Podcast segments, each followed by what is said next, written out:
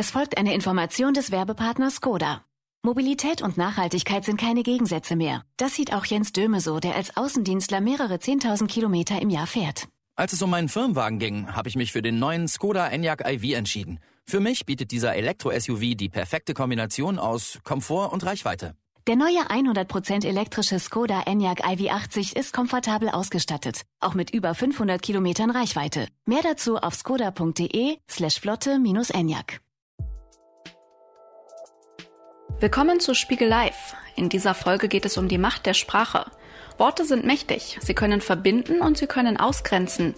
Sprache verändert sich und sie kann uns verändern.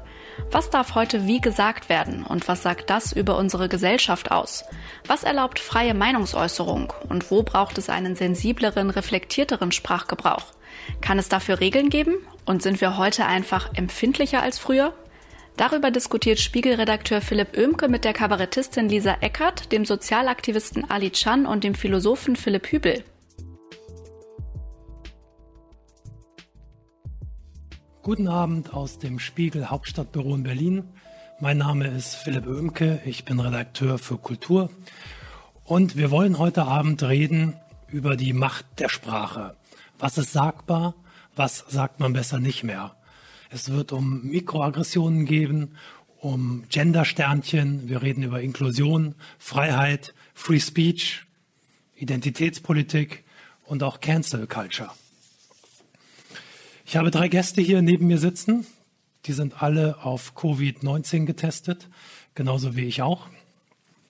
Als erstes Lisa Eckert, Kabarettistin oder wie man heute vielleicht eher sagt, Comedian und vielleicht auch gerade die umstrittenste in Deutschland.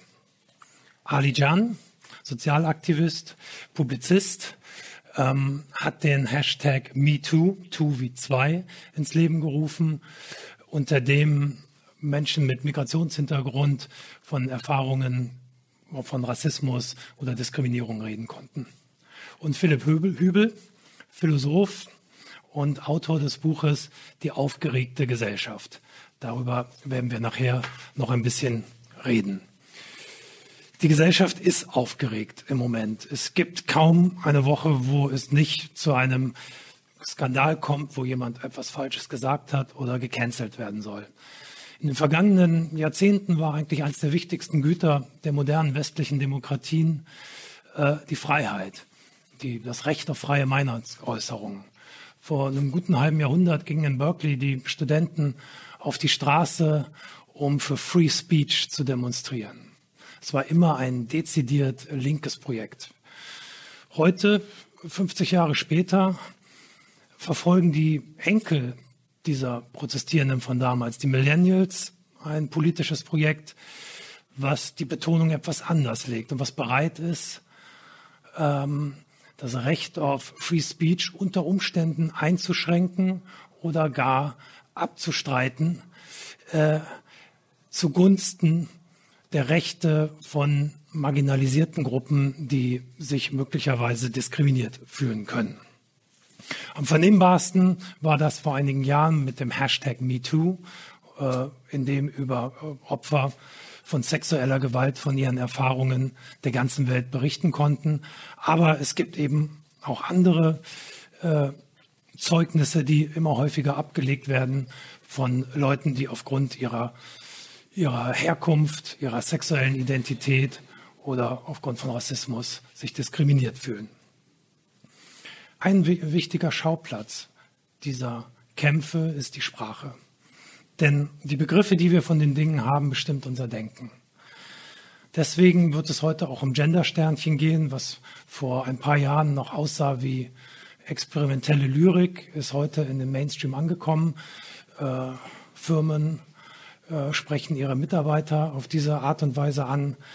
Und man zahlt dafür sicherlich einen Preis. Äh, die Sprache wird schwer lesbar, teilweise gar nicht mehr vorlesbar, aber möglicherweise, und das wollen wir heute diskutieren, lohnt es sich auch. Möglicherweise ist der Gewinn höher, Leute zu schützen und äh, nicht mehr zu diskriminieren, möglicherweise auch endlich zu beachten, als den Preis, den man dafür zahlen muss.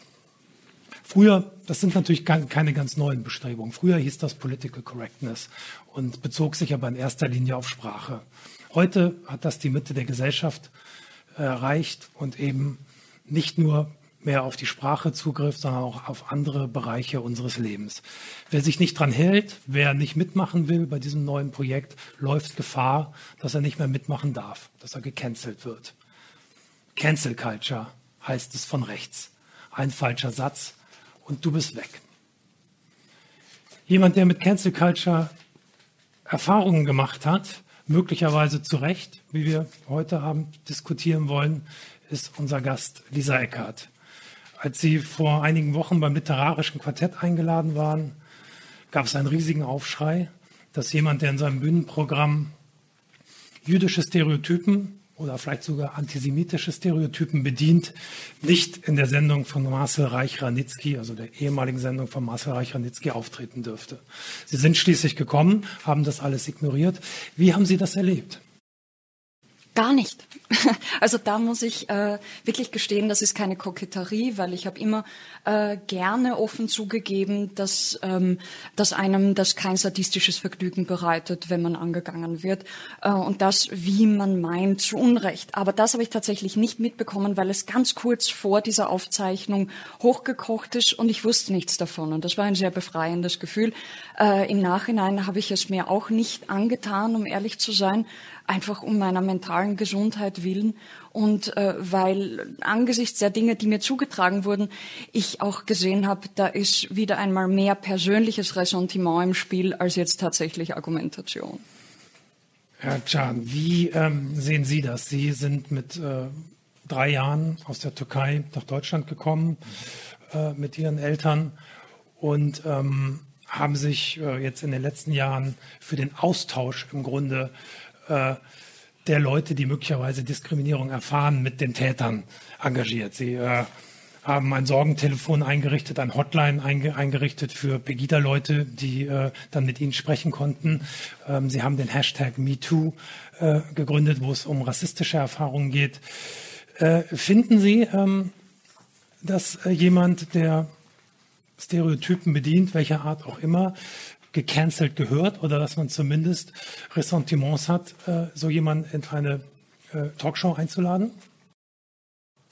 Zunächst einmal würde ich konstatieren, dass äh, also aus meiner Sicht Lisa Eckert nicht gecancelt wurde. Ähm, da fällt mir, um ein Beispiel aus meiner Sicht zu geben, wo man von Cancel Culture sprechen könnte, Arabella Kiesbauer ein, die 1994 bis 2004 eine Sendung hatte. 1995 gab es ein Briefbombenattentat auf sie und sie konnte ihren Beruf ähm, nur unter großer Angst und mit Sicherheitsleuten ausüben. Das ist für mich Cancel Culture und nicht Fälle, wo Menschen Karriere trotzdem machen können, trotzdem viel Bühne bekommen, auch im öffentlichen Rundfunk ähm, äh, und eine große Reichweite haben. Das ist für mich keine Cancel Culture, sondern ähm, vielleicht eher eine Umschreibung dessen, dass jetzt marginalisierte Gruppen äh, ein Tool haben, ein Schutzschild, um sozusagen ähm, ihre Würde zu wahren, um gegen Diskriminierung aufzustehen. Denn und das ist, da sind wir, glaube ich, uns einig, Sprache schafft Realität. Mhm. So. Und ob ich das jetzt auf der Bühne mache als Kunstfigur, ob ich das als Politikerin oder Politiker mache, wenn ich Stereotype in den Raum werfe und das dann sogar aufgezeichnet wird, also immer dann, wenn ich in der Öffentlichkeit bin und Menschen das rezipieren können, dann muss man ähm, wissen, dass das auch münden kann in Ressentiments, in gruppenbezogen, äh, gruppenbezogener Menschenfeindlichkeit und dagegen stehen wir auf. Und ich glaube, um so ein bisschen um das vielleicht plastisch zu machen, es gibt einfach jetzt in der Gesellschaft und auf so Plattformen, Talkshows wie diesen nicht mehr nur weißdeutsche Menschen, nicht mehr nur Lisas, Philips, sondern auch eben Tupokas, Alis, die jetzt auch für sich sprechen, aus einer ganz anderen Perspektive, weil wir haben eine andere Perspektive. Die ist mit Leid verbunden. Äh, bei, manchen, bei manchen Gruppen sehr vulnerabel mit einem ganz großen Leid, wo es um Versklavung geht, wo es um die Abwesenheit von Familienangehörigen aufgrund von Deportation geht. Also man kann mit diesen Stereotypen bei diesen Menschen ganz große Schmerzen triggern. Und da kann man sich die Frage stellen, nimmt man darauf Rücksicht oder nicht? Das Gesetz regelt ganz klar die freie Rede. Es ist alles erlaubt zu sagen. Also diese Debatte brauchen wir ja gar nicht mhm. führen. Man darf mhm. alles sagen, es sei denn, man äh, leugnet den Holocaust. Ähm, aber man kann sich eben fragen, wie macht man die Kunst, wie macht man die Witze und wie geht man sonst damit um und ähm, dafür wollen wir sensibilisieren. Also das Cancel Culture äh, würde ich bestreiten. Ich meine, es gibt auch in der gesamten Wissenschaft gibt es nicht eine Übereinkunft, dass es sowas wie Cancel Culture gibt. Es ist sozusagen so, dass wir uns demokratisieren, Gruppen, die vorher unsichtbar waren, jetzt mitsprechen. Mhm. Und auch für sich und ihre Perspektive einbringen. Und das ist eine sehr begrüßenswerte Entwicklung. Darf ich dazu ja. mal eines sagen? Weil ich habe mich immer sehr dagegen gewehrt, äh, zu behaupten, ich sei gecancelt worden, was ich auch nie so erachtet habe. Ja. Ich meine aber, dass das von manchen, ähm, ich unterstelle kein, äh, keine Absicht, sondern wahrscheinlich eher schlafwandlerisches Geschick, dass äh, Figuren, bei denen dieser Begriff der Cancel Culture jetzt aufkommt, wie bei mir oder bei Dieter Nuhr, äh, dass das nicht umsonst Menschen sind, die äh, quasi nicht zu canceln sind. Meine Karriere hat zu dem Zeitpunkt einen Bereich erreicht, wo ich quasi nicht mehr vom Thron zu schubsen war, weil ich, nein, weil ich eine Gemeinschaft hinter mir hatte, völlig normale Leute. Das bedeutet, die keine Kugel abfangen würden für mich, aber sich auch nicht einschüchtern lassen durch, ähm, wie ich meine, teilweise äh, verleumderische Anwürfe zu meinen Shows zu kommen. Ich meine, dass das für manche aber ein wichtiger Aspekt ist, sich Menschen auszusuchen, die nicht zu canceln sind. Weil Sieg, Macht, Erfolge, all das wäre für jene schon ein Zeichen moralischer Verwerflichkeit hm. und, und einer Form von eben Macht und jede Form von Macht erachten sie als, als schuldig, jede Form von Täterschaft. Und das impliziert nur die Fähigkeit, irgendetwas zu tun. Sie brauchen dieses Gefühl David gegen Goliath und sie müssen verlieren. Das spricht nicht für alle. Aber in manchen Fällen hat man diesen Eindruck, der Lebenssinn darf nicht dadurch verloren gehen, dass man tatsächlich jemanden von der Bühne verschwindet. Also Sie sagen, die Leute wollen nur sagen, wir haben es versucht, hat nicht geklappt. Okay, lassen wir es. Ähm, ja, und es kann immer weitergehen. So, mhm. man könnte sich auch an, an Größen abarbeiten, an beherzten Antisemiten wie Wagner. Dort sehe ich diese Menschen aber nicht vor Opernhäusern. Ich sehe sie auch nicht bei Menschen, die jetzt karrieristisch oder emotional eher labil sind und infolge eines solchen Shitstorms tatsächlich die Bühne mhm. räumen würden. Ähm, Klar, es gibt doch nicht. Sie haben das äh, in Ihrem Buch so schön äh, äh, gefasst in Fürsorge gegen Freiheit. Fürsorge für marginalisierte Gruppen, dass die dem nicht ausgesetzt werden. Freiheit, die wir eigentlich alle natürlich irgendwie maximal für uns beanspruchen dass man auch Dinge aushalten muss. Wie beurteilen Sie das jetzt im Fall von Frau Eckert? Tut mir leid, dass Sie jetzt so als Beispiel herhalten müssen, aber wie beurteilen Sie das? Was, was überwiegt? Was sollte da überwiegen? Darf ich vorher noch eine kurze Bitte. Einordnung geben, die sozusagen ein bisschen noch ja. diesen, diesen Rahmen weiterspannt, Stichwort Cancel Culture. Ich glaube, das ist eher ein Phänomen, ein Extremphänomen von politischem Aktivismus. Und Sie haben im Eingang gesagt, dass das sozusagen von rechter Seite vorgeworfen wird.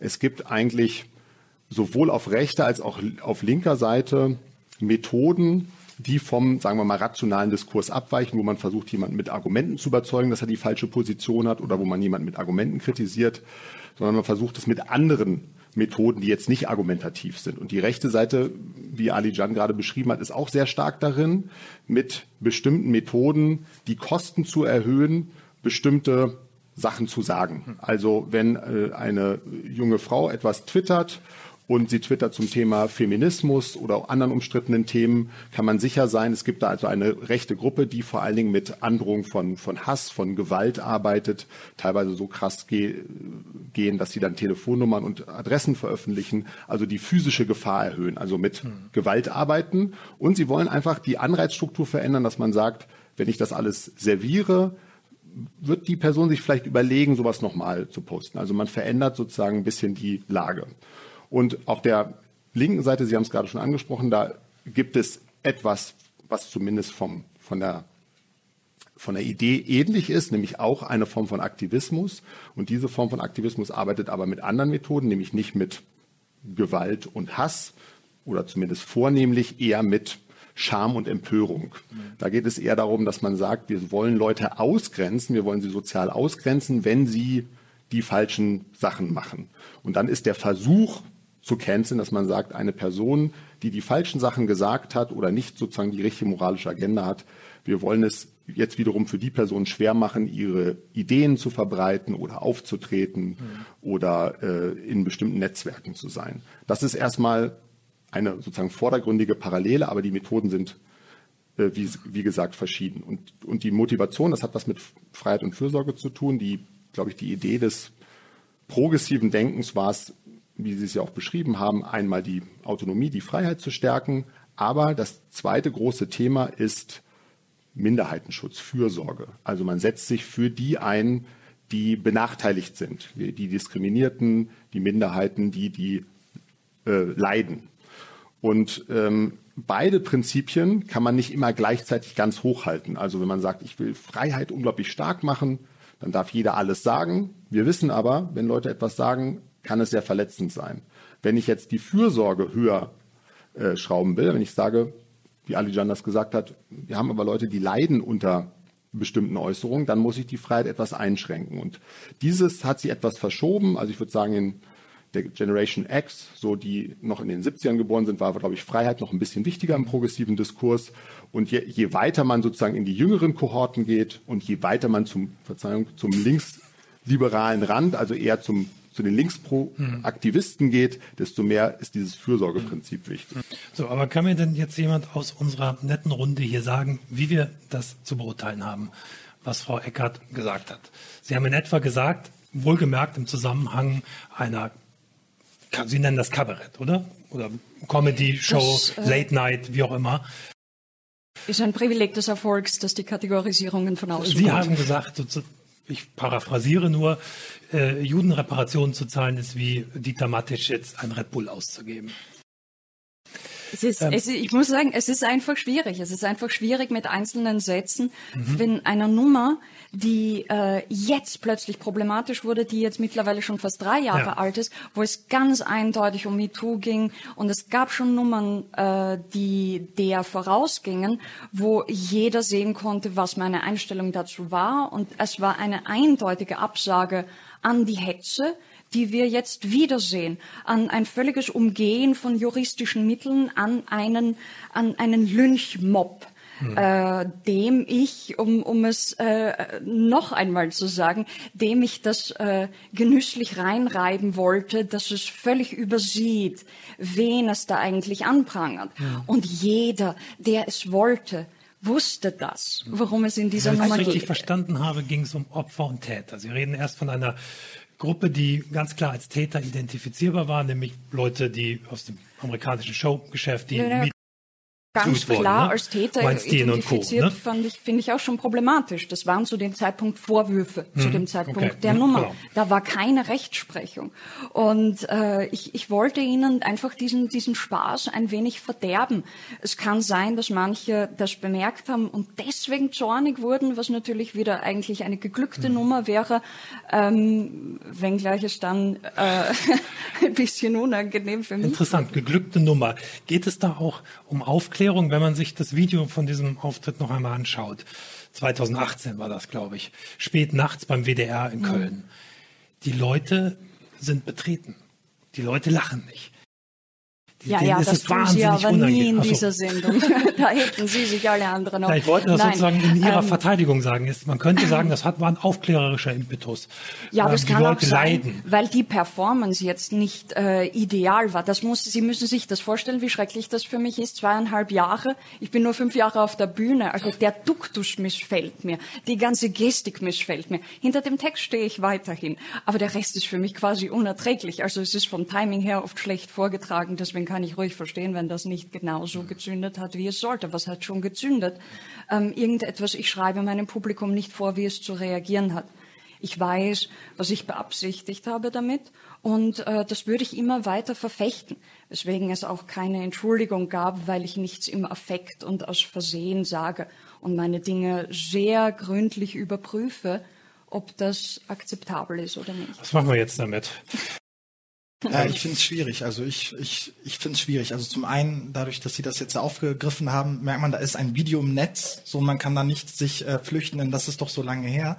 Äh, und schon gar das nicht kann man. Auch nicht bei zwei ja, Jahren. Und, und schon gar nicht kann man sich in so einen wie soll ich sagen, so einen künstlerischen oder intellektuellen Elfenbeinturm flüchten und sagen, das war die Figur und das war der Witz und das war die Absicht.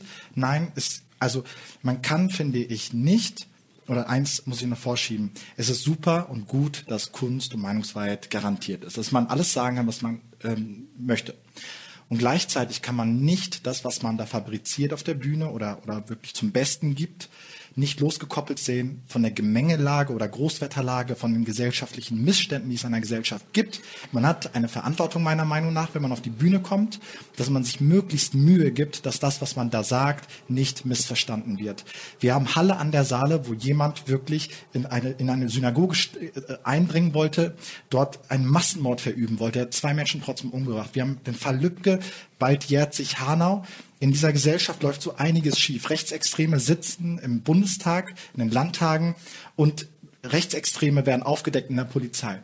Das ist so meine Lebensrealität. Das heißt, wenn ich zur Polizei gehe, kann ich mir nicht sicher sein, dass sie mich wirklich beschützt. Ich kann, wenn ich in eine Shisha-Bar gehe, das nicht mehr als ein safer Space sehen und habe Angst, und auch meine Geschwister und Cousins und ganz viele andere auch, dass da jemand reinkommt, der sich radikalisiert hat und uns umbringen möchte. Und wie tut er das? Er tut das, weil es Stereotype in der Gesellschaft gibt, weil es Erzählungen gibt, nach denen ich minderwertig sei, nach denen ich kein Existenzrecht habe. Diese Menschen machen das ja nicht einfach so. Und wir können auch in der Geschichte zurückgehen. Es hat ja nicht alles mit den KZs angefangen, es hat nicht alles mit den Massenmorden angefangen. Vorher waren die Erzählungen, vorher waren die Witze, vorher waren die Narrationen. Und ich finde, dass wenn man besonders in dieser Gesellschaft, die die Erinnerungskultur, die, die, die, die den Holocaust, das Erinnern daran, äh, sich in die DNA geschrieben hat, dass das nie wieder passiert, hat man besondere Verantwortung, wenn man eine Bühne bekommt und sollte sich darum bemühen, dass das nicht falsch verstanden wird. Und zu Ihrem Fall, das Ding ist ja, der Antisemitismusbeauftragte der Bundesregierung, jüdische Verbände, ganz viele Institutionen, wo jüdische Menschen aktiv sind, haben gesagt, das geht nicht. Das ist antisemitisch. Und diejenigen, die das am eigenen Leibe erfahren, die die Biografie mitbringen, die haben auch ein Gewicht in dieser Debatte. Und wenn die sagen, das ist schlimm, das ist antisemitisch, dann sollte man auch meiner Meinung darauf hören. Gewiss, es, gibt, es gab natürlich auch Antisemitismusforscher wie Götz Ali oder, oder andere Menschen, die selber auch Juden waren, die wiederum das Gegenteil gesagt haben. Also es ist nicht so, dass da eine geschlossene Einheit war.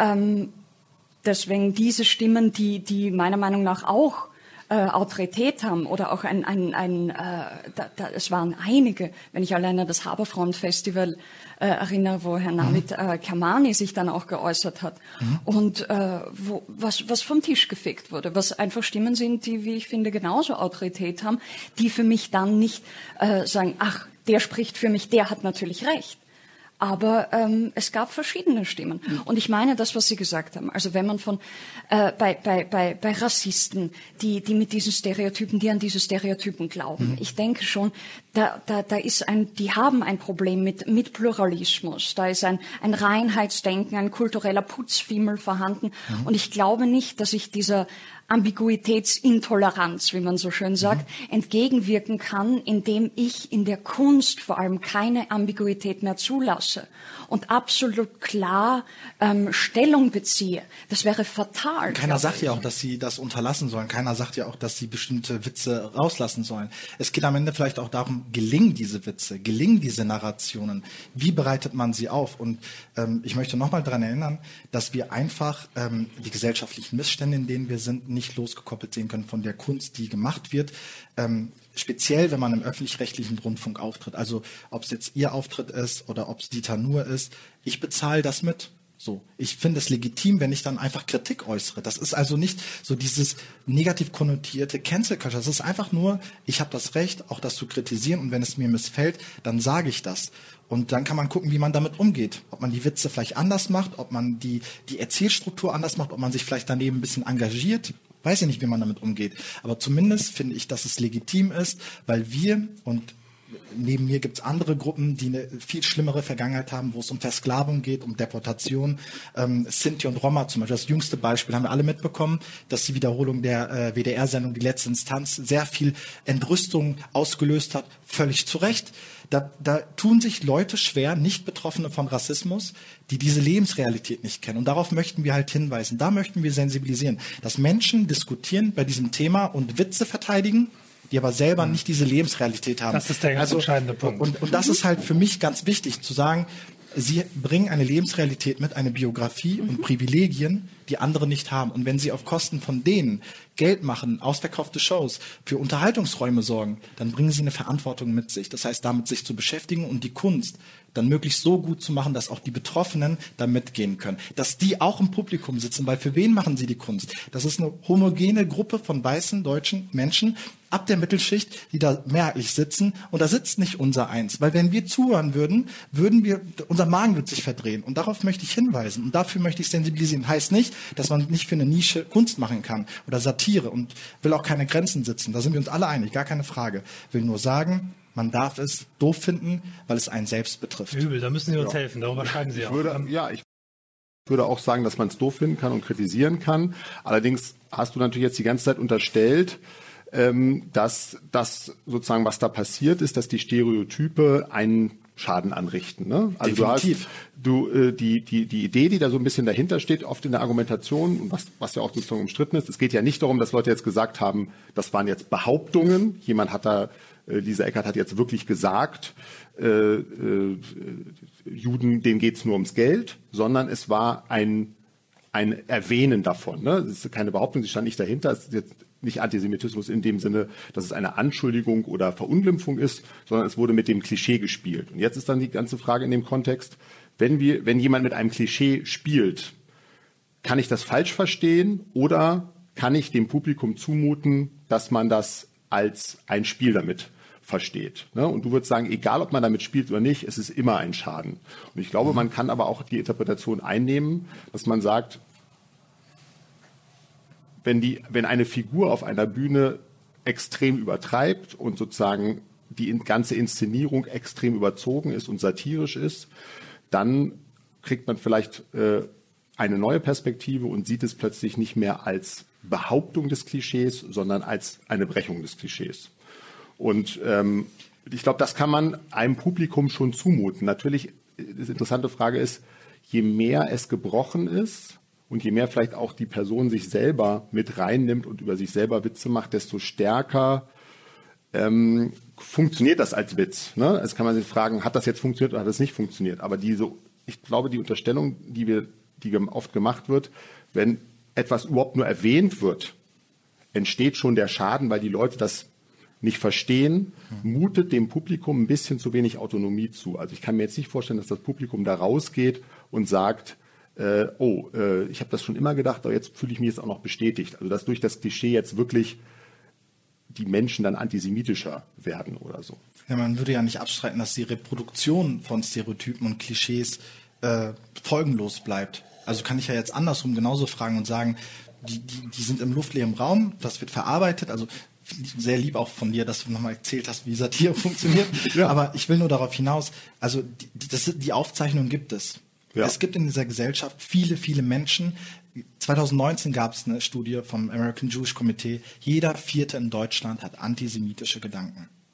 Was heißt das also? Was bringt das für eine Verantwortung mit sich? So, darum geht es mir. Es geht mir darum, dass wir verstehen, dass diese Bilder, diese Sätze, die man ausspricht, allein dadurch, dass sie ausgesprochen werden, eine Wirkung entfalten. Das ist so ein bisschen wie in der Schule, ja. wird immer noch das Spiel Wer hat Angst vom schwarzen Mann gespielt. Allein dadurch, dass ich spiele, obwohl alle wissen, das ist ein Spiel, sind wir uns einig, ne? Die wissen, das ist ein Spiel. Trotzdem wird das doch eingeprägt, trotzdem nimmt man das doch mit. Ja. Und ich will nur darauf hinaus, egal um welche Kunstplattform äh, äh, es handelt, ähm, das, was da fabriziert wird, steht immer trotzdem, muss man trotzdem sehen in diesem Zusammenhang mit dem, was sonst passiert. Und in diesem Publikum will nicht unterstellen, dass das Publikum das nicht versteht, aber trotzdem sorgt die Reproduktion für etwas. Und das muss man wissen. Aber also noch, wo wir gerade bei Studien sind, äh, wenn man jetzt einfach mal schaut, wie ist es um Antisemitismus in Deutschland bestellt.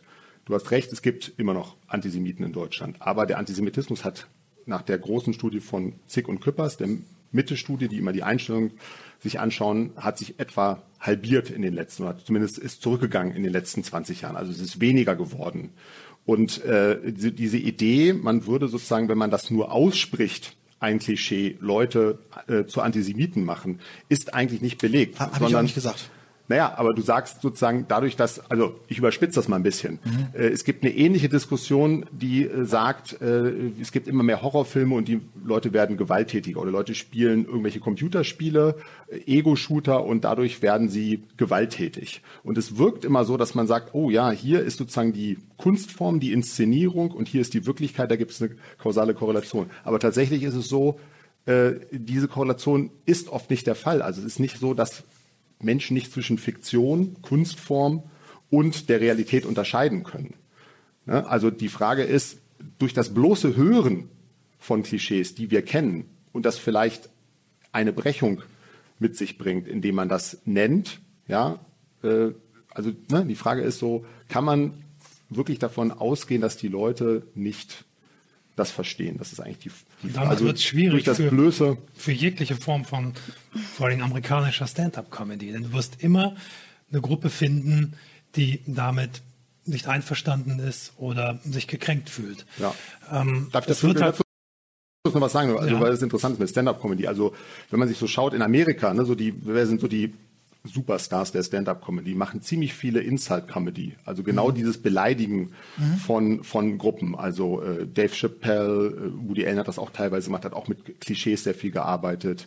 Äh, äh Chris Rock, äh, ähm, Eddie Murphy Raw. Also das sind ziemlich, wenn man sich das anguckt, das ist fast unerträglich, wie hart sie mit allen möglichen Gruppen äh, ins Gericht gehen. Und trotzdem funktioniert es, weil man weiß, das ist jetzt Humor, das ist eine, eine, eine Inszenierung, das ist nicht die Wirklichkeit. Die Leute gehen nicht danach heraus und sind plötzlich aufgestachelter, sondern sie haben darüber gelacht, haben wahrscheinlich auch sich selber mal ertappt dabei, dass sie bestimmte Stereotype haben. Irgendein Comedian, ich habe jetzt den Namen vergessen, hat mal den Vorwurf bekommen von einem äh, seiner Gäste, dass er immer das ausspricht, was er denkt, sozusagen als Vorwurf, aber eigentlich hat er sozusagen genau mit diesen Klischees gearbeitet und ihm das eigentlich dann sozusagen dadurch vorgeführt. Und das funktioniert ja irgendwie. Wenn man jetzt sozusagen darauf schaut und einfach nur sagt, das Klischee für sich genommen ist schon gefährlich, dann ist natürlich klar, dann liest man es sofort und denkt, oh, das wird weitergegeben. Aber wenn man mhm. die ganze Entwicklung ja. sieht, also eigentlich in allen Hinsichten, Rassismus, Fremdenfeindlichkeit, Homophobie, mhm. sind die Deutschen insgesamt viel liberaler und offener geworden. Also können wir eigentlich besser mit damit umgehen und können auch uns zumuten, darüber Witze zu machen, ohne dass man gleich denkt, wir werden dadurch. Ich habe auch nicht gesagt, dass man Klischees weglassen sollte. Ne? Es ja. gibt auch sowas wie Rebel Comedy, wo dann ja. Leute mit einem marokkanischen Hintergrund äh, oder einem tunesischen Hintergrund Witze machen über sich selbst und die wirklich die größten Klischees rausholen. Ja. Aber es gibt halt so, sag ich mal, so ein paar Faktoren, ähm, äh, die einen Unterschied machen. Also ist derjenige betroffen? wer sitzt im Publikum? Also es gibt es da schon feine Unterschiede. Es, absolut. Gibt, ne? also, es ist eindeutiger, so. wenn die Person über sich selber Witze macht. Völlig klar. Vollkommen ein, weil dann ist klar, es ist nicht abwertend gemeint. Und das ist vielleicht das, was mit Ambiguität jetzt gesagt wird, wenn eine Person jetzt nicht, also wenn Woody Allen als Jude äh, über äh, jüdische Klischees verwendet oder sogar antisemitische Klischees verwendet, dann kann das trotzdem lustig sein, weil wir niemals davon ausgehen würden, dass er deshalb Antisemit ist, weil er die verwendet.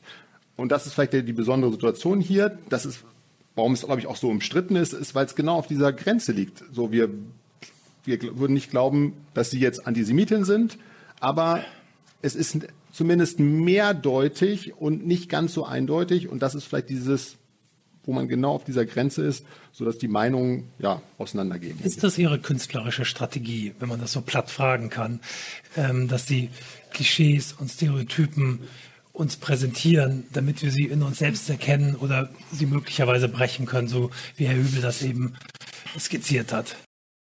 Ich muss jetzt äh, auch das Klischee des Künstlers verteidigen, wenn ich sage, ich habe natürlich keine Strategie, sondern arbeite von irgendeinem Furor besessen in einer gewissen Ohnmacht. Ähm, ich möchte jetzt auch gar nicht weiter über mich reden, also allem Narzissmus zum Trotz, sondern äh, was Sie gesagt haben, eben, dass es, es, wir werden liberaler, äh, da, dass man gefühlt die Gewalt jetzt so geht zurück, als es noch vor 50, also 70 brauchen wir gar nicht reden, Jahren, und dass man ab und an, würde ich mir wünschen, anerkennt, was es eigentlich bedeutet, dass wir so etwas wie Mikroaggressionen wahrnehmen, nämlich ein Zurückgehen der Makroaggressionen. Es ist recht schön, äh, wenn ich denke an diesen einen Spruch, den es diesen Kinderreim, den es früher gab, Sticks and stones may hurt my bones, but words will never harm me dass der heutzutage völlig pervers wirkt, weil man mit Sticks and Stones quasi nichts mehr zu tun hat und deshalb überhaupt erst diese Sensibilität entwickelt, dass Wörter mittlerweile das sind, was einem den meisten Schaden zufügt. Ähm, ich, ich, diese Sensibilität, ich hatte früher ähm, die Tendenz, das als, als Empfindlichkeit abzutun. Und es war eigentlich, äh, es war dieses Werk, vielleicht kennen Sie es von Philippe Ariès über den Tod, äh, wo es diese kurze Passage gibt, dass wir heutzutage aufgrund der Hygienestandards nicht mehr imstande wären, mit den Gerüchen vergangener Jahrhunderte zu leben.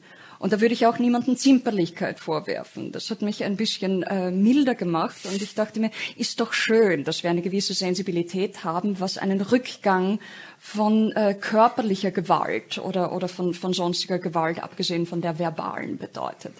Äh, also, dass man, dass man sieht, dass jetzt die, die, die mutwilligen Verletzungen zurückgehen und man sich jetzt aber deshalb nicht umso mehr auf die fahrlässigen Verletzungen stürzt äh, von Menschen, die das nicht absichtlich begehen, sondern in gewisser argloser Ignoranz, wenn sie es schon negativ ausgedrückt haben wollen. Also das, ähm, das meine ich, scheint mir dann manchmal ein wenig übertrieben. Was ich noch zur Satire sagen wollte, ich glaube, dass Menschen grundsätzlich, wenn sie sich darauf stürzen, weil das ist ja ein, das liebste Betätigungsfeld, scheint einem natürlich manchmal selbst, wenn man Satiriker ist, das sind zwei Bereiche, mit denen Menschen scheint mir schlecht umgehen können. Das ist zum einen Humor, weil Humor ist arrogant.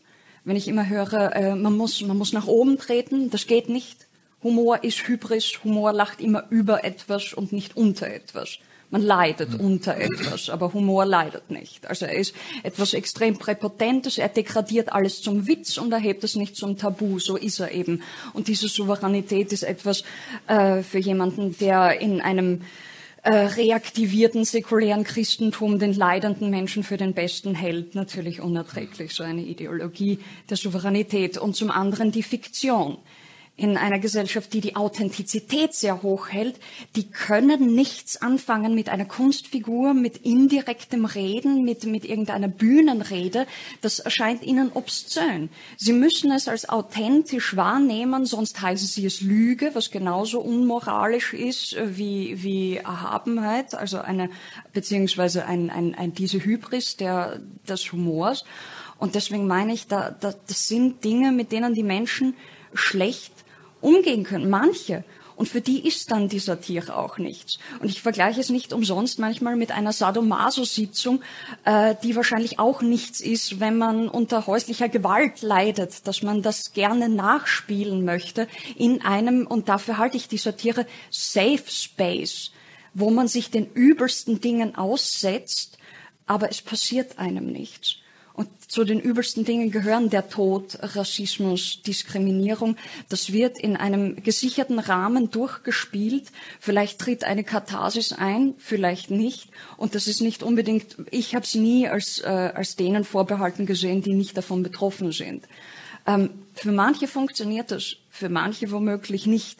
Aber es deswegen zu verbieten, das sagt ähm, keiner. Das sagt keiner, dass man es ja. verbieten soll. Das ist ja eben der Punkt. Ne? Also es ist so eine Scheindebatte. Keiner sagt, Zensur, Zensur kann es überhaupt nein, schon gar nein, nicht sein. Das Satire, kann nur von der Staat kommen. und, und Ambivalenz, ja, schon, aber es gibt halt innewohnt. andere Perspektiven. Aber Sie haben ja jetzt mehrere Punkte aufgezählt. Man müsste jetzt irgendwie alles aufdrücken. Aber das erste, habe ich Sie richtig verstanden, dass Sie sagten, das große, die große physische Gewalt, die geht zurück. Aber man ist jetzt sensibler geworden und reibt sich so ein bisschen auf, reibt sich, reibt sich auf so an dem, äh, auch Studien zufolge nimmt die Gewalt zu. Die Welt wird besser, kann man, ne? weniger Kriege. Aber worauf ich hinaus will, haben Sie gesagt, dass die große physische Gewalt hier zurückgeht, aber man und es sei übertrieben, sich so an diesen Mikroaggressionen, an den, an den kleineren, an den kleineren Sachen, wenn man sich daran aufreißt. Was heißt übertrieben? Sie nun also, beinahe wie ich es bei Sexismus. Ich rede immer lieber über Sexismus als Frau natürlich als über Rassismus, mhm. wo ich den Eindruck hatte, dass gerade diese en passant, dieser dieser Alltagsrassismus, den Menschen aus den Dinge, die ich immer für für äh, ungeschickte Galanterie und nicht für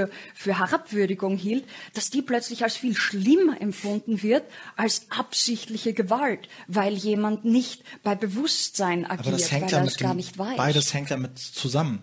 Natürlich, und man, es muss ja nicht in, in physischer Gewalt enden, damit es schlimm ist. Dass die rassistische Fremdbezeichnung für Sinti und Roma zum Beispiel, das Z-Wort. Wissen Sie, was damit zusammenhängt? Das wurde Menschen in der NS-Zeit in den Arm die wurden markiert damit. Ich möchte schon gar nicht tätowieren sein, das klingt so profan. Es wurde, die wurden damit markiert bei Babys, weil die Arme so dünn waren, haben die das auf dem Bein bekommen, diese Markierung.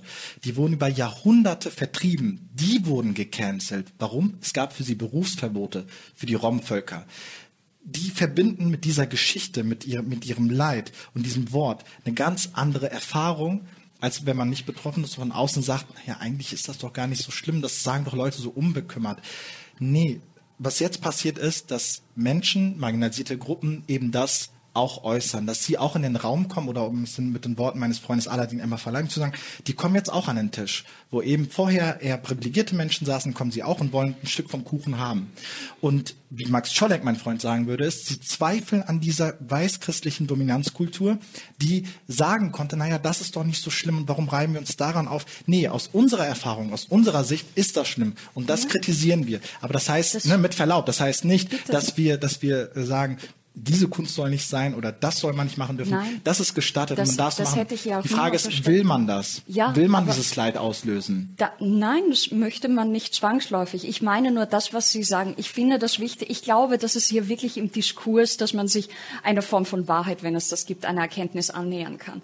Ich glaube zum Beispiel, ich bin vermutlich die schlechteste Person, obgleich ich immer wieder angefragt werde wegen Cancel Culture aufgrund meiner persönlichen Erfahrung. Das hm. ist mein Zugang, das persönliche Erfahrung Erfahrung mich korrumpiert und mir die Objektivität raubt.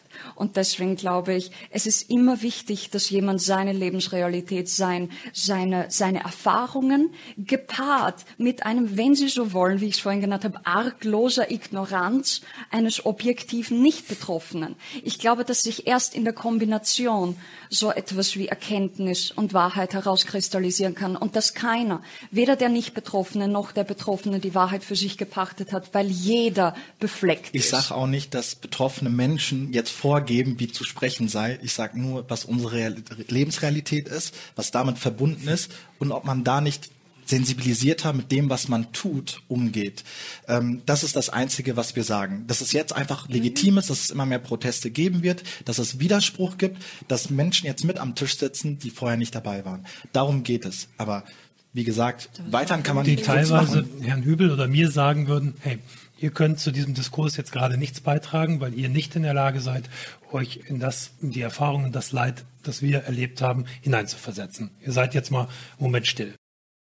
Ja, das ist, das ist auch das ja, was MeToo, also ich zwei gemacht hat. Das war ein Paradigmenwechsel im Migrationsdiskurs. Was passiert ist, dass im, im Hochsommer 2018 Zehntausende Menschen ihre Erfahrungen kundgetan haben. Das erfordert Mut. Man ist vulnerabel. Es gab ja auch sofort wieder ein Backlash, sofort wieder Menschen, die gesagt haben, heute und nicht rum. Und dann wurde über Wochen mal zugehört es wurden, es, auch weiße JournalistInnen haben dann gesagt, wir müssen jetzt mal zuhören, Raum geben. Und das ist, darum geht es einfach, dem auch Raum zu geben und zu überlegen, was soll damit passieren. Aber das heißt nicht, dass diese Erfahrungen jetzt ein Diktum sind, wie zu sprechen sei, wie Kunst auszusehen hat. Das ist ein gesellschaftlicher Aushandlungsprozess. Und in dem befinden wir Aber uns. Aber ich muss jede subjektiv erfahrene Leid jedes subjektiv erfahrene Leid muss ich ernst nehmen. Selbst wenn ich nach den Maßstäben, die ich so habe, sage, hey, das war nicht so schlimm. Natürlich gibt es Fälle, wo ganz klar ist, das ist super schlimm, aber es gibt ja auch äh, Fälle, wo man denkt, oder wo man zumindest nicht auf Anhieb nachvollziehen kann, was an dieser Erfahrung jetzt so traumatisierend Soll ich ein Beispiel geben? Hm? Klar. So die Woher kommst du Frage. Mal angenommen, ich werde Ach, gefragt, woher kommen Sie denn? Ne? So, äh, Sie haben keinen deutschen Pass, oder? Nein. Na, dann bin ich deutscher als Sie. Aber mal angenommen, äh, ich wüsste, dass Sie jetzt aus Österreich kommen, mich interessiert, oder ich würde sonst wie erkennen, Sie kämen aus Österreich und würde sagen, woher kommen Sie? Und sie sagt irgendwie, ähm, weil sie mittlerweile in Deutschland wohnt, in irgendeiner x-beliebigen Stadt, sagen wir mal Dresden. Und ich sagte, nee, aber wo, woher kommen Sie denn ursprünglich? Sie sagt, ja, in Dresden, in der Altstadt. Na, also ursprünglich oder wo kommen Ihre Eltern her? So, jetzt kann diese Person, die fragt, sagen, meine Absicht ist eine positive Absicht. Dahinter steht das Bedürfnis, jemanden kennenzulernen. Aber die gefragte Person hört diese Frage öfter, als dass die Person diese Frage stellt. Und die Summe der Fragen erschaffen ein Gefühl. Das heißt, auch mit einer guten Absicht geht eine Erfahrung einher, die wir Ausgrenzung nennen, die wir das nervt nennen. Und das muss man unterscheiden. Es gibt immer zwei Perspektiven. Da würde ich tatsächlich sagen, kommt mir übersensibel vor. Übersensibel. Wenn mhm. Menschen also von klein auf immer wieder verbal ausgebürgert werden und sozusagen das Gefühl bekommen, dass sie allein schon aussehen, äh, irgendwie nicht zu diesem Wir gehören. Das ist übersensibel. Mhm. Also ich hätte gern das Privileg, das auch so zu empfinden oder mich damit nicht herumzuschlagen. Es ist ja nicht so, dass ich mich auch an diese, an diese Erfahrungen, das Gefühl klammere. Aber mit, mit dieser Sprache, also der mhm. Titel der Sendung ist die Macht der Sprache. Mhm. Und Sprache grenzt auch aus. Und das sind auch mal flapsige Sprüche, das sind auch mal irgendwelche Kommentare, aber wenn man das ein Leben lang immer wieder signalisiert bekommt, ich möchte mich mhm. auf etwas hinaus, ein signalisiert bekommt, dass man nicht zu diesem Wir erstmal gehört, dann hat das Folgen, weil es bleibt ja nicht, deswegen kann es nicht übersensibel sein. Es bleibt ja nicht bei der Frage, weil dann sage ich Türkei und dann heißt es, okay, wie ist es denn dort? Dann heißt es irgendwann, wenn ich einen Fehler mache, wieder zurück, weg. Das hat man bei Özil gesehen. Hat einen Fehler gemacht, keine Frage, mit Erdogan sich ablichten lassen. Und schon kam die gesamte gesellschaftliche Mitte, auch Theatermenschen. Der Co-Geschäftsführer des Deutschen Theaters in München meinte, hau, hau ab nach Anatolien, du Idiot. Das heißt, man kriegt ein Integrationssiegel von Menschen, von einer Art Richterperspektive, wenn man gut angepasst ist, wenn man sich fügt, aber es wird einem wieder entzogen. Und die Frage gibt, impliziert aber auch so eine Art gesellschaftliche Zuordnung. Das heißt, wenn so ein Arbeitgeber oder ein, ein jemand, der eine Wohnung besitzt, sieht die Bewerbung und dann ist da ein ausländischer Name, dann geht die Frage natürlich in irgendeiner Variante auch im Kopf durch und sagt dann, die Person wirkt nicht so, als wäre sie von hier. Das ist also sozusagen das, eine andere Szene, aber das Gleiche. Mhm, und dann, was passiert dann? Und das ist nachgewiesen, gibt unfassbar viele Studien, Untersuchungen dazu, selbst 2018 noch, dass in Schulen Kinder mit Migrationshintergrund allein aufgrund des Namens schlechter bewertet werden, dass gesellschaftliche Güter anders verteilt werden. Deswegen beharren wir auf bessere Bezeichnungen. Deswegen wollen wir eine inklusivere äh, Sprache, weil es am Ende auch immer um soziologisch betrachtet Macht geht. So, dass ich also mit weniger Barrieren meine Interessen durchsetzen kann. Darum geht es. Mhm. Deswegen ist die Frage, woher kommst du, auch so ein Kristallisationspunkt, wo es um Identität geht, wo es um eine Dichotomie geht. Wer gehört zum Wir und wer gehört nicht dazu? Und diese Menschen werden dann anders behandelt. Sie haben mich überzeugt. Das ist diese Vorgeschichte, die eben in so vielen negativen Zusammenhängen jahrelang an die Person möglicherweise herangetragen wurde, die eine positiv gemeinte Frage ähm, möglicherweise dann verdirbt. Ja, also man Sie kann behandeln das ja in Ihrem ja. Buch auch. Darf ich einen kleinen Zusatzaspekt reinwerfen? Äh, also Gerne. ich, ich glaube auch, dass das eine Normenverletzung ist, eine kleine. Also man kann manchmal kann die Frage wirklich aus Interesse kommen, dann ist sie okay. Aber in, wenn sie sozusagen diesen Beigeschmack hat, dass es äh, die erste Frage ist beim Kennenlernen und dann ist es dieser Beigeschmack, diese Assoziation, du, woher kommst du im Sinne von, du bist ja nicht von hier. Jetzt ist es aber auch interessant, dass man, wenn man sich so Untersuchung anschaut, zum Beispiel von der Antidiskriminierungsstelle des Bundes. Mhm. Die fragt Menschen, bist du in den letzten zwei Jahren diskriminiert worden? Da wird dann schön beschrieben, was Diskriminierung ist. Also ungleich behandelt aufgrund von, äh, ohne irgendeinen Grund, aufgrund von, und dann kommt äh, Migrationshintergrund, direkt oder indirekt, äh, Bildung, äh, Alter, äh, Religionszugehörigkeit und so weiter. Mhm. Und da sagen 3,4 Prozent der Deutschen, Sie sind in den letzten zwei Jahren aufgrund ihrer, ihres Migrationshintergrunds diskriminiert worden. Und wenn man jetzt nur Leute fragt, die Migrationshintergrund haben, 10 Prozent. Also 90 Prozent haben in den letzten zwei Jahren mit sichtbaren oder indirekten Migrationshintergrund nicht das Gefühl gehabt, sie sind irgendwie diskriminiert worden.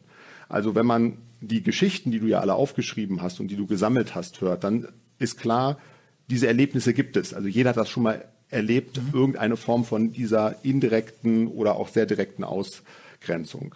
Aber der Eindruck, den du jetzt gerade vermittelt hast, ist, ist dass die meisten unter der Frage leiden. Aber offenbar mhm. ist es so, dass auch ein Großteil sich nicht im Alltag in irgendeiner Hinsicht diskriminiert wird. Und nur um, um mhm. das einfach in Perspektive zu setzen, ja. also der Vergleich ist, ähm, viel häufiger fühlen sich Menschen aufgrund ihres Alters diskriminiert. Ob das jetzt gerechtfertigt ist oder nicht, ist ja eine subjektive Frage. Ne? Also die Leute geben die subjektive Antwort.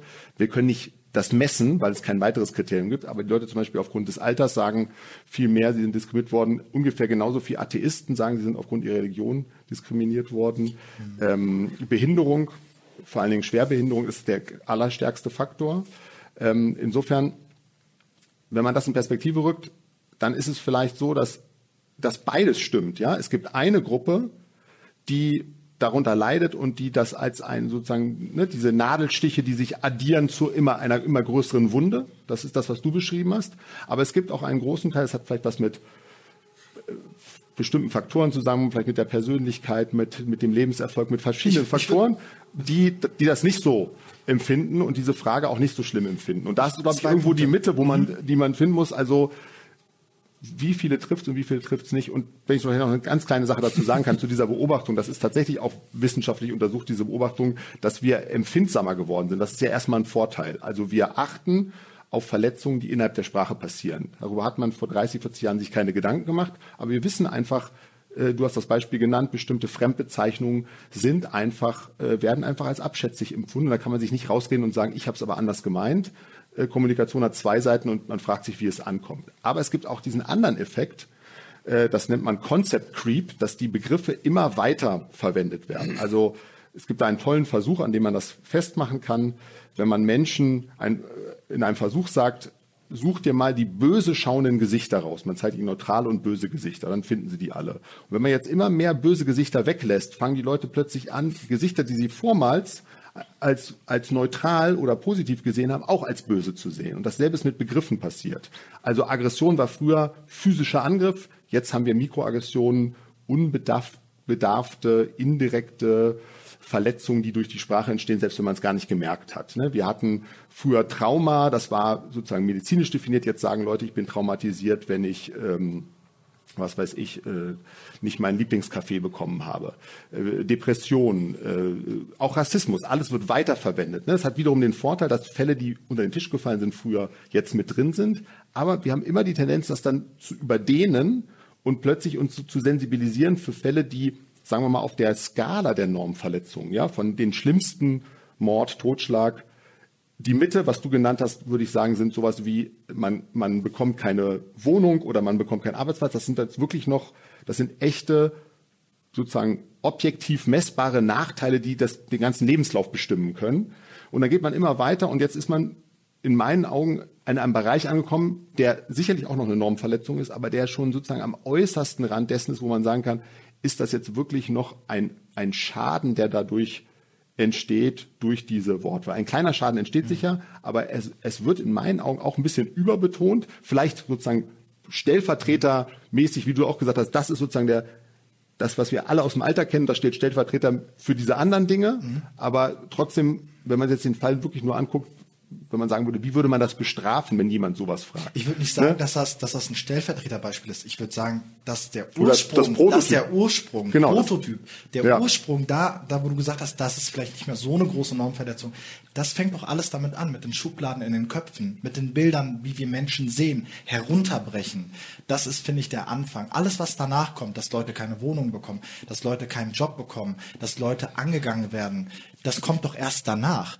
Das zum einen. Zum anderen. Aber, da, nur zum anderen aber 90 Prozent, 90 Prozent sagen ja, sie haben, die machen diese Erfahrung nicht. Also die suchen ja genau. eine Wohnung, sind in ihrem Job. Das ist ja in allen Lebensbereichen. Genau. Und dazu möchte ich auch ein Beispiel geben. Sorry. Alles gut. Ähm, und zwar, ich habe bis vor sechs Jahren nicht gewusst, was Rassismus bedeutet. Hm kannte keine Definition. Ich habe schon, ne, ich, also du hast ihn erfahren, aber ich habe ihn erfahren, ganz klar. Ich habe viele Beispiele. Ich bin nicht benennen. in Clubs reingekommen, weil nachdem der Türsteher auf meinen Ausweis geguckt hat, dann der mich wieder gemustert. So diese dramatische Pause, zu voll, weg.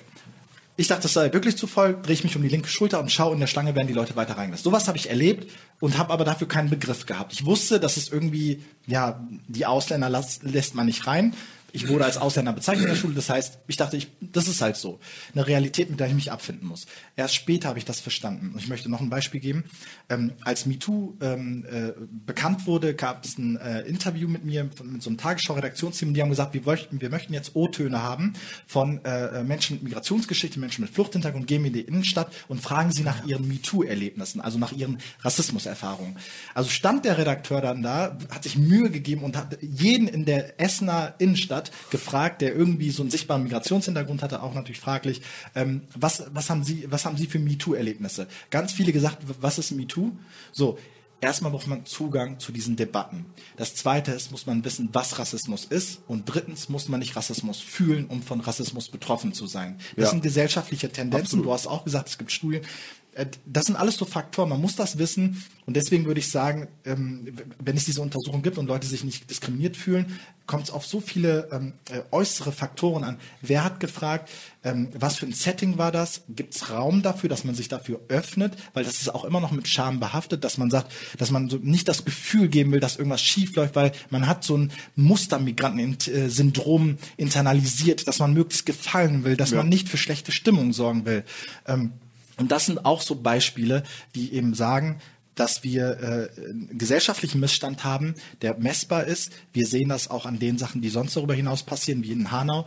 Und da äh, und das kann man nicht abstreiten. Unabhängig davon, ob jetzt ein Token jemand, der vielleicht gefallen will, es gibt ja auch Juden in der AfD. So, würden wir jetzt sagen, es gibt kein Antisemitismusproblem, würden wir nicht sagen. Das also unabhängig davon, was jemand sagt, wissen wir auch, es gibt ein Problem. Ja, Allerdings muss man sagen, diese Studie, das, die ist repräsentativ und das ist die der Antidiskriminierungsstelle. Ne? Und das ist vom Social Economic Panel. Also das, die, die, solche Studien werden wirklich, die werden wissenschaftlich systematisch durchgeführt, sind auch anonym, repräsentativ, wie gesagt. Mhm. Aber natürlich gibt es diese Effekte. Äh, ist interessanterweise auch, was du beschrieben hast in der Philosophie.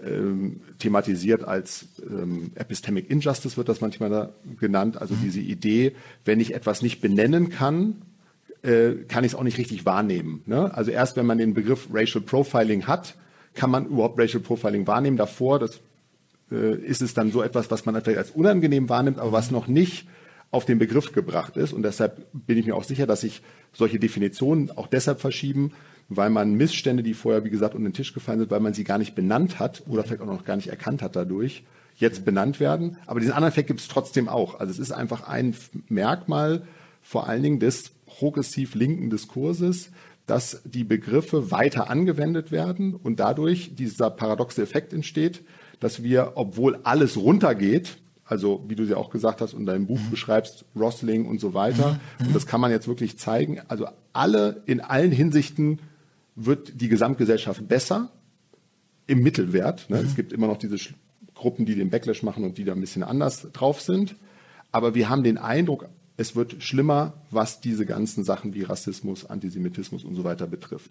Und dieses Missgleichgewicht kann man nur so erklären, dass die Fühler feiner eingestellt sind mittlerweile und so dass so der Eindruck entsteht, auch teilweise durch selektive Wahrnehmung, es wird schlimmer, wenn man jetzt vor allem auf Twitter, auf den sozialen Medien ist. Mhm. Man findet jeden Tag einen schlimmen Fall von solchen ähm, rassistischen Anwandlungen, die, wie du sie beschrieben hast. Aber dann darf man nicht sozusagen den Schnellschuss machen, den man manchmal im, vor allen Dingen im rechten Lager findet, die, die ja mal so argumentieren, oh, da war ein syrischer Messerstecher, alle Flüchtlinge sind gefährlich und sind Messerstecher. Mhm. Das ist sozusagen ein Selektionsfehlschluss, haben von der, von der, sozusagen der falschen Basis geschlossen auf die Gemeinheit, mhm. Allgemeinheit. Und diesen Fehlschluss, glaube ich, sollte man nicht machen, wenn man im anderen Lager, im progressiven Lager ist, sondern sich da dann vielleicht ein bisschen noch die Daten anschauen. Und dann relativiert sich das Bild ein bisschen. Ich, hab, ich finde auch, dass es besser als vorher ist, aber vorher war auch Vergewaltigung in der Ehe erlaubt, also ganz viele andere Dinge. Genau, wenn man, und, ja klar, wenn man sehr so, tief startet, also, kann man noch ziemlich vielleicht weit. Vielleicht kannst du besser sagen, wie das miteinander korreliert, aber ich glaube, ja. es braucht diese Menschen und diese Stimmen, die vorpreschen. Es braucht diese Menschen, die übersensibel sind oder wie hast du es äh, dargestellt, aber die für sich genommen Probleme sehen und äh, die angehen und die bezeichnen. Und ähm, dann hoffen wir einfach nur, dass wir noch mehr Raum bekommen und immer, immer, ja, versuchen das Grundgesetz immer besser anzuwenden. Da steht drinne, dass niemand aufgrund seiner Rasse, übrigens eine problematische Sache, ja. ne, äh, einfach wegen der Präsupposition, das heißt, da ist ein Substantiv, also nimmt man an, da ist vielleicht das, was, was man sagt, da gibt es eine Vorannahme, dass es auch existiert. Also man darf aufgrund der Rasse nicht benachteiligt werden, diskriminiert werden, mutet an, als gäbe es sowas wie Rassen. Aber wir wissen, es ist widerlegt, es gibt sie nicht. Und deswegen gibt es Forderungen, diesen Begriff rauszunehmen. So. Ja. Und das ist eine Verbesserung. Das ist also sozusagen keine kleine Sache, das ist zwar ein Begriff und die rassistische Realität, die bleibt wahrscheinlich immer noch dastehen, aber trotzdem ist es eine Verbesserung. Und so peu à peu nähern wir uns dahin, dass hoffentlich die freiheitlich-demokratische Grundordnung auch in unserer Lebensrealität sich widerspiegelt. Da steht ja nichts anderes im Raum. Mich motiviert ja nichts anderes, weiter aktivistisch Projekte zu machen. Ich habe übrigens auch Poetry Slam gemacht und Theater. Ich würde auch lieber mich mit ganz anderen, leichteren Themen auseinandersetzen. Ja. Aber das, was mir widerfahren ist, das, was anderen Menschen widerfährt, das sorgt dafür, dass wir die Welt ein Stückchen oder die Gesellschaft, in der wir zumindest leben, ein bisschen besser machen wollen. Und deswegen machen wir diese Sie Sachen. haben den Begriff, oder relativ am Anfang den Begriff Weißdeutsch, wenn ich mich richtig Mhm. erinnere, benutzt. Das, was andere mal Biodeutsch äh, bezeichnet haben. Ja. Äh, Habe ich das bei Ihnen gelesen, dass Sie Biodeutsch als Begriff ablehnen? Genau, das, das war, genau, in meinem Buch habe ich das erklärt, dass ich das nicht, äh, ja, irgendwie verstehe, weil, ich meine, Bio, ich kenne den Begriff Bio, wenn vom Einkaufen, also, da gibt es Unterschiede, da werden keine Pestizide verwendet und ein paar andere Sachen äh, sind gewährleistet. Und meine Leber oder meine Schilddrüse ist ja dieselbe wie bei Lisa Eckert oder, also, ne, also wir haben irgendwie als Mensch, finde ich ein bisschen schwierig, es, es mutet auch so eine Art äh, bessere Variante an. Ähm, ich würde einfach von Deutschen mit Migrationshintergrund, Deutschen ohne Migrationshintergrund reden und die Kategorien wie weiß, schwarz und die sind geknüpft an gesellschaftlich ein, ein Machtgefüge, an Privilegien äh, und damit versuchen wir Dinge deutlich zu machen. Deutsche mit defizitärem Migrationshintergrund. Ja, äh, es ist ein Vorteil. Also man bringt etwas mit. Ich sage ja immer, auch in meinem Buch, wo wir jetzt bei der Sprache sind, Deutsch ist die Summe aller Menschen, die in Deutschland leben. Und ich bin Deutsch und gleichzeitig etwas anderes. Ich bin nicht Türke oder Kurde oder Deutscher, sondern und. Und dahin geht die Gesellschaft hin. Also wir versuchen eigentlich eine Sprache zu finden für eine gesellschaftliche Realität, die es bereits gibt. Viele Konzepte funktionieren einfach nicht mehr. Das Konzept der Muttersprache beispielsweise.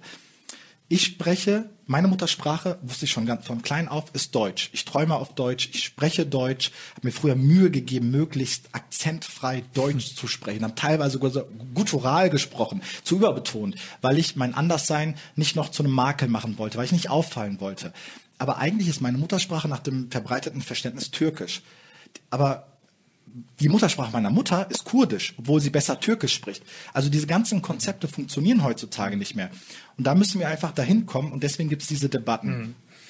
Ähm, Frau Eckert, eine Frage noch an Sie. Sie sind ja in diesem Diskurs irgendwie Täterin und aber auch Opfer zugleich. Und in dieser, in dieser Welt der, der, des, der sozialen Medien, über die wir noch gar nicht gesprochen haben, das sparen wir dann Da, darf ich nur eine Sache sagen? Ich möchte nicht, dass Lisa Eckert das Gefühl hat, Opfer zu sein. Ich, Ich möchte sie als Verbündete, nein, nein, als um Verbündete für eine sehr ausreden. sensible, diskriminierungssensible Nein. Arbeit. Nicht, nicht als Opfer, sondern als Verbündete, weil scheinen es so anmutet. wenig darunter zu leiden.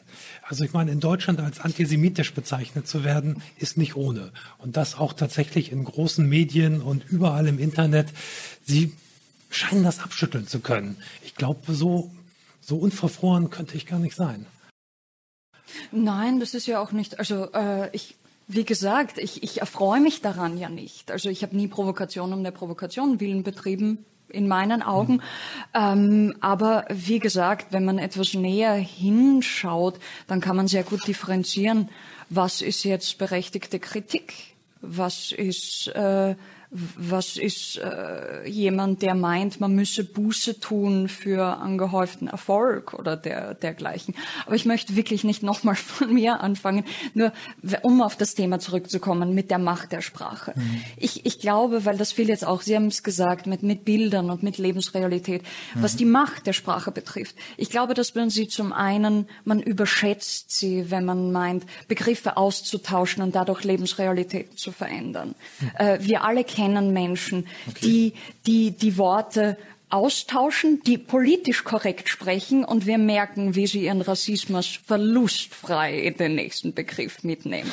Also das verändert noch nicht die sozioökonomische Realität und da stimmt einiges nicht bei sehr vielen Menschen.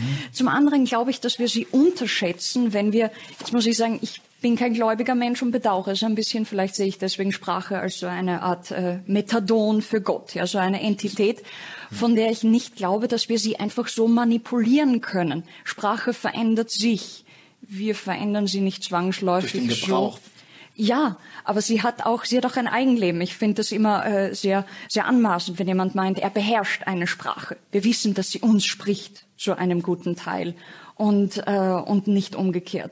Also da, das, was die Macht der Sprache betrifft, ist es eben einerseits schätzen wir sie zu hoch ein, wenn wir sie glauben, damit ist es erledigt. Das haben recht. Sie aber auch nicht behauptet, keine Sorge. Gebe ich, gebe ich Ihnen recht. Ja. Da gibt es viele andere Dinge, die man äh, auch noch mit verändern muss. Aber um vielleicht Und zum anderen, nur weil es mir ein Anliegen ist, weil wir das, weil Sensibilisierung heute schon so oft vorkommt und weil ich immer wieder lese, ähm, dass wir sensibler jetzt mit Sprache umgehen. Und seien Sie mir nicht böse, da muss ich doch herzhaft lachen, weil es um diesen einen Aspekt geht. Wir reden die ganze Zeit, wir sollten über Sprache reden und reden über Diskriminierung, was natürlich Teil der Sprache ist. Aber in allen anderen Bereichen werden wir tagtäglich, gefühlt sekündlich unsensibler, was Sprache betrifft. Die Nonchalance einer orthografischen äh, Nachlässigkeit. Der Wortschatz schmilzt schneller als die Pole. All das ähm, verkümmert. Ich habe nichts dagegen, dass die Sprache verändert, aber sie möge nicht verkümmern. Und äh, wir, wir sprechen von Diskriminierung. Sehen Sie, ich fühle mich immer mit dem falschen Pronomen angesprochen, nämlich mit dem Du statt dem Sie. Auch das ist für mich eine Form von Respekt ähm, und, und eine Besudelung der Intimität des Dus. Also Sprache ist, ist so viel mehr. Und mir ist es wichtig mit Sprache, es ist ja mein Metier, mit Sprache Menschen zu erfreuen. Es ist nicht mein vorrangiges Ziel, sie mit Sprache nicht zu kränken.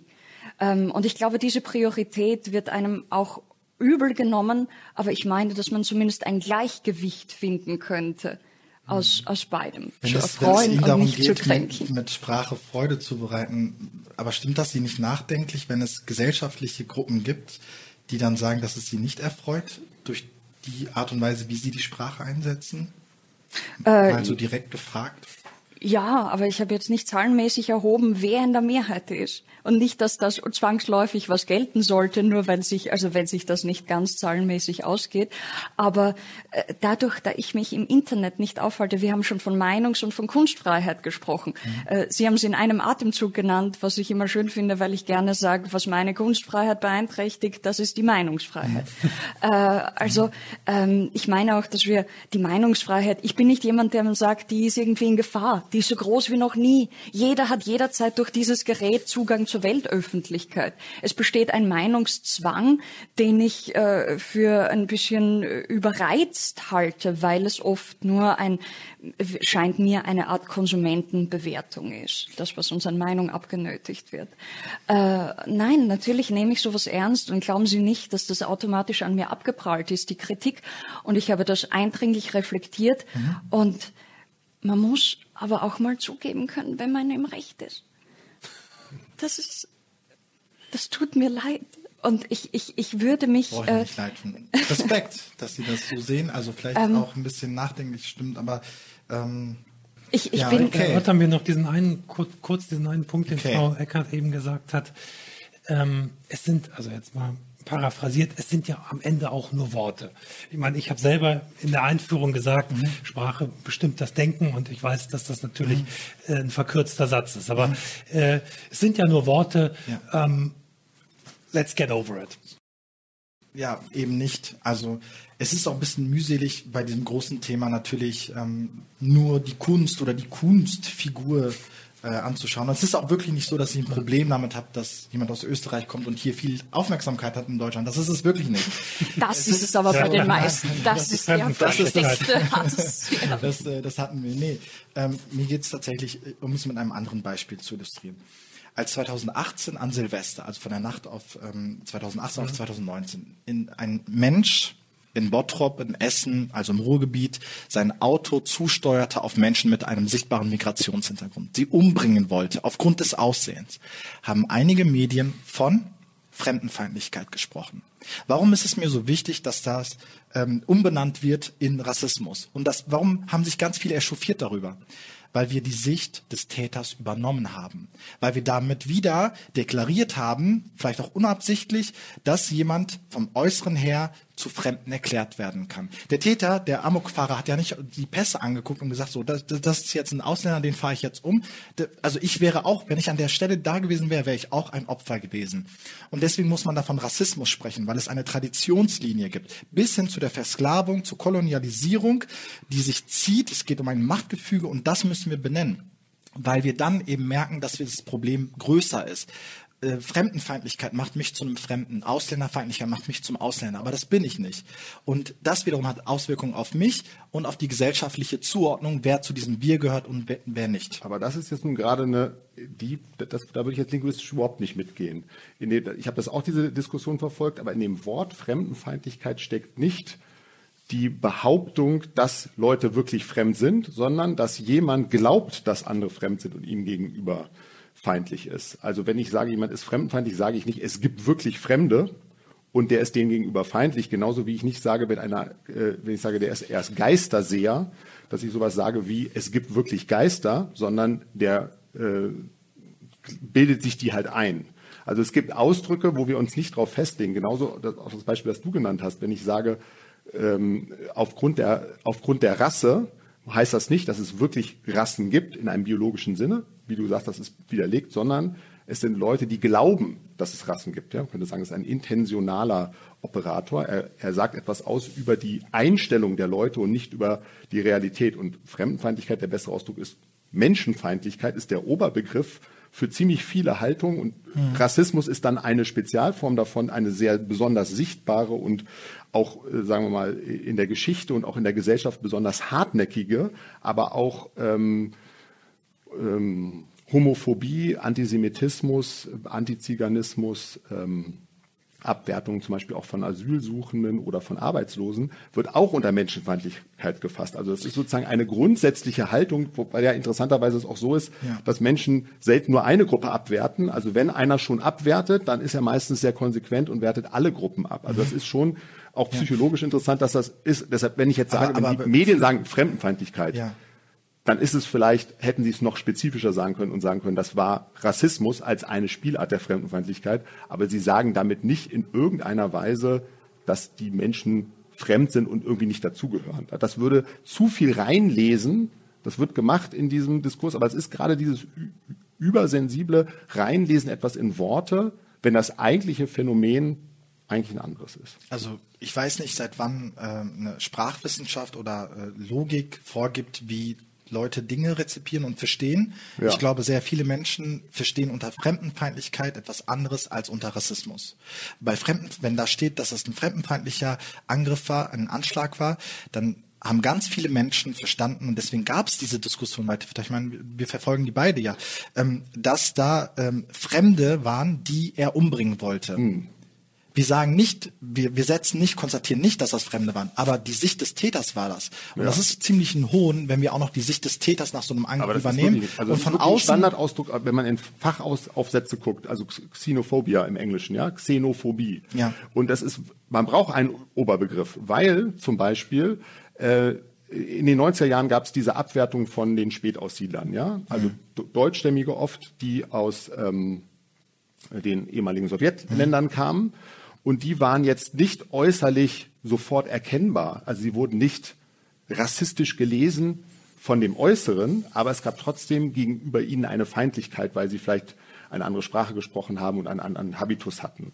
Und da würde man sagen, wenn ich jetzt einen Oberbegriff habe, Menschenfeindlichkeit ist vielleicht besser, aber Menschenfeindlichkeit ja. heißt, äh, ist dann der Oberbegriff und darunter fallen die anderen. Und Fremdenfeindlichkeit ist ein Alternativausdruck zu Menschenfeindlichkeit. Damit ist nicht gesagt, dass die selber Fremde sind. Also man kann natürlich, es kann sein, dass jetzt Leute vieles falsch verstehen, dann wird sich die Sprache vielleicht ändern und wir sagen, hm, Fremdenfeindlichkeit wird jetzt von einer größeren Gruppe schon falsch mhm. verstanden oder anders verstanden. Wir sollten das ersetzen durch Menschenfeindlichkeit. Dann ist das vielleicht der bessere Ausdruck, aber sich darauf zu kaprizieren, zu sagen, das würde irgendwie der, das Wort selber würde das Phänomen verharmlosen. Das, das stimmt, glaube ich, einfach semantisch nicht.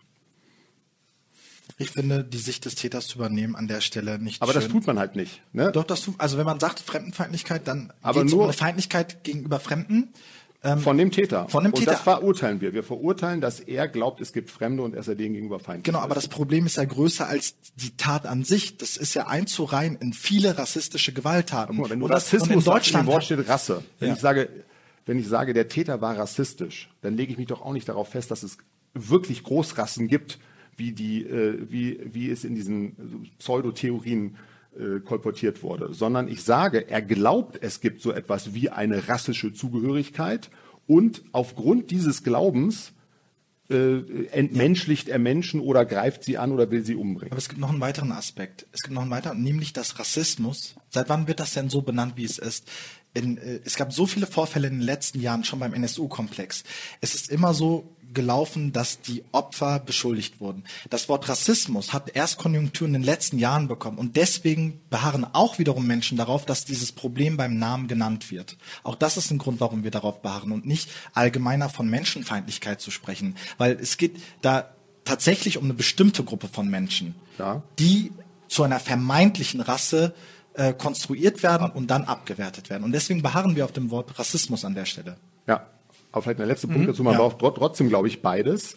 Äh, es gibt nämlich auch noch den umgekehrten Fall. Also ich bin auch, ich glaube auch, man sollte es so spezifisch wie möglich machen. Und wenn es Rassismus ist als eine Spielart von Menschenfeindlichkeit, sollte man es auch so benennen. Da, da, Aber umgekehrt gab es nämlich ein, äh, es gibt auch einen umgekehrten Fall.